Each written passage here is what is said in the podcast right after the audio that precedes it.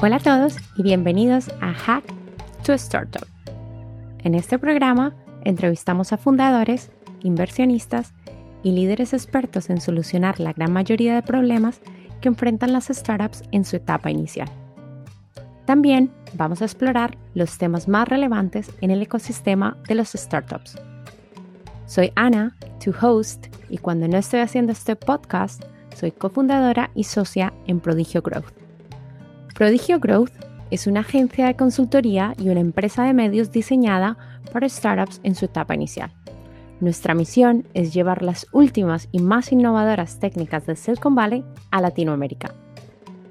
En el episodio de hoy, nuestra invitada es Claire Gunter, gerente de desarrollo de negocio internacional en Ebanks. Claire Gunter es especialista en llevar productos innovadores a Latinoamérica. Empezó su carrera en Zendesk, donde llevó el producto y las mejores prácticas en servicio al cliente a varios países en Latinoamérica. Bienvenida, Clara. Bueno, Claire o Clara, como te dicen en español. Eh, tú y yo nos conocemos desde hace seis años durante mi tiempo trabajando en Zendesk y como dato curioso, nuestro primer proyecto juntas fue grabar una serie de vídeos para enseñarles a emprendedores en México sobre la importancia de mantener su enfoque en el servicio al cliente y brindarle la mejor experiencia. Y nada, aquí estamos de nuevo grabando desde San Francisco y Londres, pero esta vez con menos del 1% de presupuesto que teníamos en Sendes. Bueno, Clarita, ah, cuéntanos un poco más de ti. Eh, bueno, Ana, muchas gracias por invitarme a participar en este podcast. Eh, me encanta lo que, lo que estás haciendo y me encanta trabajar contigo. Eh, bueno, sobre mí, creo que lo importante es saber que yo empecé, o sea, yo saqué la carrera de historia del arte en la universidad y hay mucha gente, claro, como mis padres, por ejemplo, cuando les dije que iba a estudiar historia del arte, me miraron como si estuviera loca y me preguntaron, pero ¿qué vas a hacer con esto? Y claro, yo tenía planes para, trabajar en, en Sotheby's o en Christie's y hacerme como nombre en el, mundo del arte, pero entonces me di cuenta que, yo, yo, estoy más bien orientada a la parte de soluciones, ¿no? Y cuando llegué a San Francisco, empecé a trabajar en una empresa de, de traducción y ahí tenían eh, software y el software era, eh, era lo que realmente hacía una diferencia muy importante para el cliente, ¿no? Entonces, como me veía, pues sin mucha salida profesional en la parte de arte, pero muy orientada a la solución y el software, que estaba yo en la cuna de la tecnología en San Francisco, decidí a dedicarme al software y pues eso, tuve la, mm, eh, la suerte de, de, encontrar un trabajo en Sendes cuando era aún una empresa muy pequeña y empecé a dedicarme a la parte de ventas porque, como ya ves, soy muy sociable y me gusta hablar de, de todo. Entonces, eh, pues nada, entré en Sendesk y me di cuenta que había una oportunidad enorme en, en, América Latina. Entonces eh, me puse a, a, trabajar la región. Eh, aprendí el portugués, de hecho, para poder trabajar con el, con el público brasileño.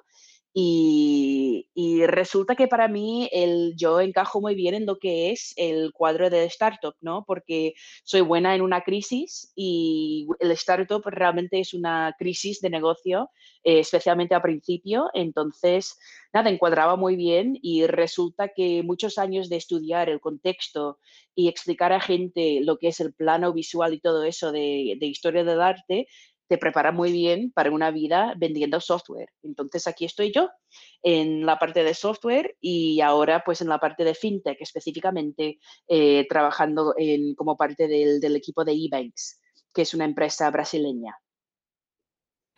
Pues me alegro muchísimo, Clarita, que no te fuiste por la rama de la historia, sino que terminaste en el software y que de esa forma nos conocimos.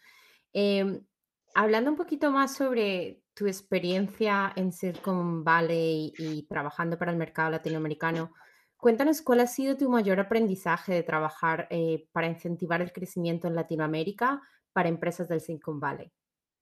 Eh, bueno, para mí, primero está clarísimo que la mayoría de la gente, y hablo específicamente de la gente de los Estados Unidos, no entiende la oportunidad que ofrece América Latina, porque si esto se entendiera, todo el mundo iría para la región. Em, pero, y yo realmente antes de meterme al tema, yo tampoco entendía muy bien lo que tenía de oportunidad. Em, pero cuando me di cuenta que en la TAM, eh, claro, una de las cosas de, de, la historia de ventas de software es que mm, en los años 90 todo el mundo que tenía presupuesto estaba comprando eh, soluciones on-premise, ¿no? Entonces estaban comprando, estaban gastando millones de dólares con IBM, eh, con Dell para aparatos y para, eh, para dispositivos de servers y todo eso, ¿no? Y pues claro, había mucha gente y muchas empresas en América Latina que no tenían sus presupuestos, entonces eh, se dedicaron a, hacer el trabajo con, con, lo que podían y se apañaban y ya está, ¿no?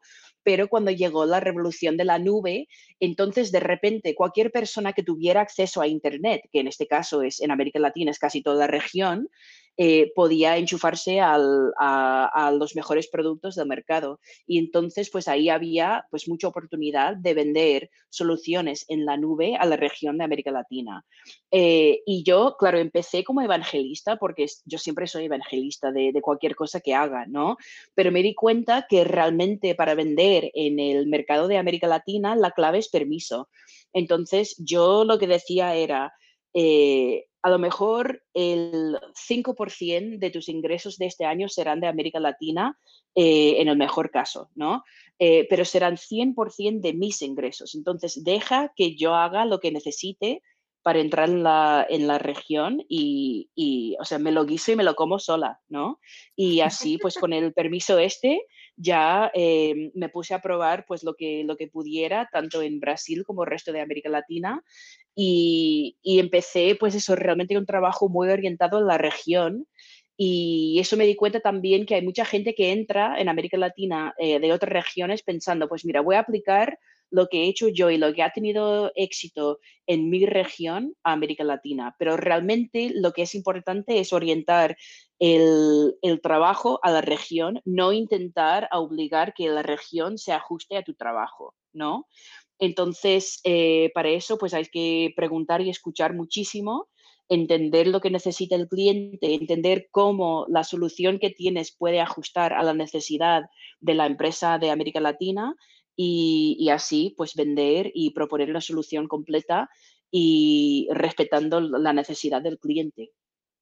Yo creo que has tocado un punto muy importante. O sea, yo recuerdo cuando empecé en Zendesk, eh, las historias de cómo inició el, el, equipo de Latinoamérica y tú fuiste la primera en la que empezaste e, este eh, equipo. Y has tocado algo muy importante y, y, es algo que yo también he visto en muchas empresas y es que muchas empresas eh, intentan replicar lo que están haciendo en la región cuando van a otra región, en este caso Latinoamérica, y no conocen o no se toman el tiempo en conocer la región y por eso muchas fracasan cuando abren nuevos mercados. Mm, hablando un poquito de, de, de, empresas que están iniciando, eh, si tú tuvieras ahora mismo una empresa eh, ¿Qué tendrías en cuenta a la hora de contratar tus primeros vendedores? Eh, o como en muchas empresas en, fuera de Latinoamérica utilizan los términos de SDR, Account Executive o Business Development. ¿Qué, qué tendrías en cuenta y, y, cómo lo harías si tuvieses que contratar ahora mismo gente para tu empresa? Bueno, el, para mí, primero, o más que nada, el vendedor es persona y hay que contratar buena gente. Y lo digo especialmente para la gente de ventas, porque esta es una persona que será la cara del negocio, tanto para la gente de fuera del negocio, los clientes, los prospectos. Eh, luego también, pues tiene que ser evangelista por parte del cliente. Si un cliente necesita algo y lo tienes que llevar al, equipo de producto, la persona que lo lleva normalmente es el vendedor. Entonces, tiene que ser alguien que pueda eh, comunicar con mucha gente, con varios perfiles de gente y también que sea buena gente, porque al fin y al cabo, si no te lo estás pasando bien con esta persona, o sea, la empresa tiene que estar muy involucrada en el éxito del vendedor y es muy difícil de dedicarte al éxito de una persona que no te caiga bien, ¿sabes? Entonces, para mí tiene que ser buena gente. Aparte de eso, eh, tiene que tener una capacidad de pensamiento abstracto eh, porque en, el caso de una startup específicamente mucho es muy abstracto, ¿no? Estás pensando en ideas, en cómo, en cómo identificar una necesidad y hacer que sea parte del producto o parte de la solución. Entonces, una persona que tenga eh, este, esta capacidad de pensamiento abstracto y que sea versátil y, versátil y ágil en el momento de, hablar de la situación y de la solución, esto sí que es muy importante porque así eh, puede explicar, puede vender no solamente la solución o el producto, sino también lo que es el futuro de la empresa, eh, el futuro de la alianza. Y así pues no se crea una, dinámica de, de, venta. Eh, en vez de una dinámica de venta, se vuelve dinámica de, eh, de relación. Y esto me parece muy importante. Aparte de eso, eh, pues que sea hambriento y responsable, ¿no? O hambrienta, ¿no? Porque hay mucha gente que decide contratar, pues el primer vendedor casi siempre es un, es un hombre, ¿no? Pero realmente el, yo eh, apoyo a las mujeres, entonces, pues que sea hambrienta y responsable, digo yo. estoy totalmente de acuerdo contigo en la parte de de las descripciones que has utilizado y alguien que tenga esa pasión por el producto es súper importante. Eh, sobre todo para empresas pequeñas es importante que los fundadores eh, hagan, intenten eh, traspasar esa pasión por el producto a los vendedores para que ellos a la vez puedan hacer lo mismo con, los, con las otras empresas que están intentando vender. Cuéntame un poco más sobre tu experiencia en el área de ventas y de ingresos. Eh, ¿qué consejo les darías a esos emprendedores que están pensando en cómo crecer su negocio ahora mismo? Eh, bueno, depende mucho del, tipo de producto que estás vendiendo, pero para mí tanto los datos como las tendencias son súper importantes para poder entender cómo vender. Eh, y cuando digo datos y tendencias, estoy hablando de, o sea, datos, o sea, un dato, cualquier pieza de información puede moverse dato. ¿No? Entonces, por ejemplo, el, si tienes alguna herramienta que, te deja mirar si estás vendiendo software, por ejemplo, que te deja observar el, uso de la herramienta, entonces esta es una buena inversión, porque entender cómo la gente está usando la herramienta es muy importante. Es como, eh, porque claro, tú o la empresa la ha diseñado de alguna forma, pero en la implementación a veces la gente lo usa de forma distinta. Eh, no te puedo decir la cantidad de gente que me venía con Sendes pidiendo que, que lo querían usar como CRM. Y ahora Zendesk tiene una solución CRM. O sea que estamos hablando de, lo que quiere la gente, lo que quiere hacer la gente con la herramienta y lo que es la herramienta, hay pues una diferencia, ¿no? Entonces entender esto y las tendencias del cliente es muy importante. Y para eso de las tendencias, claro, lo puedes observar, pero también hablar con los clientes.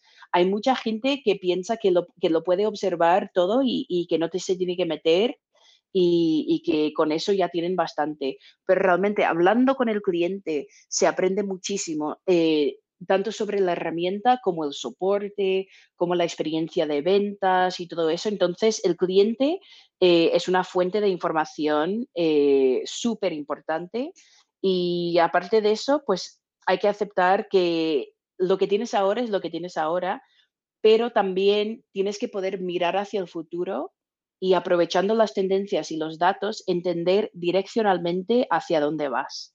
Eh, porque con eso puedes vender el producto además del futuro de la empresa. Porque no te puedo decir la cantidad de veces que yo he dicho, esto es lo que tenemos ahora, pero mira el roadmap y los planes que tenemos y dime que si dentro de seis meses si vamos a hacer exactamente lo que estás buscando. Y la gente lo compraba basado en eso. ¿no? Entonces realmente estaban comprando el futuro del producto, no el ahora. Entonces, eh, así pues cerraba más negocio y realmente me iba muy bien. Tienes, tienes muchísima razón, en, sobre todo en lo que has hablado de hablar con los clientes. Eh, una de las cosas que yo he visto en muchas empresas pequeñas, medianas y grandes es que se nos olvida lo básico que es aprender de los clientes, escucharles, y, estar atentos a lo que nos están diciendo, porque tienes razón, muchas veces es, creamos un producto para un uso y el cliente lo utiliza para algo totalmente diferente. Claire, ah, yo sé que como parte de tu carrera has cerrado negocios pequeños, incluso contratos millonarios. Eh, desde tu punto de vista, ¿cuáles crees que son los típicos errores que muchas empresas cometen durante su etapa de crecimiento? Sobre todo cuando están haciendo negociaciones con, con clientes. Eh, bueno, en la, etapa de crecimiento significa que estás cambiando continuamente. Entonces, lo que acabo de decir sobre lo de vender lo que tienes ahora, pero también el futuro, es muy importante tener en cuenta, ¿no? Porque si no estás vendiendo por el futuro, seguramente eh, no vas a llegar o no vas a alcanzar lo que realmente necesita el cliente, ¿no? Aparte de eso, es, recordar que estás negociando una relación, no una venta, porque acuérdate que lo que querrás hacer en un futuro no muy lejano es preguntar al cliente qué tal va todo y no puedes venderles y después ya no hablar con ellos y de repente entrar en contacto y decir, eh, oye, ¿qué tal? Es como, es como esto de, es como de ser ghosted casi, ¿no? Que sales una noche, eh, cenas con alguien, te lo pasas bien y no te, no te no hablan contigo durante seis meses, pues tampoco tienes muchas ganas de hablar con ellos, ¿no? Entonces, acuérdate que siempre que estás negociando una relación, no una venta. Eh, Aparte de eso, hay mucha gente que, claro, él tiene la opción de trabajar con un cliente muy grande y de repente es como que lo quieren tanto que casi entregan el roadmap al cliente más importante, más grande, ¿no?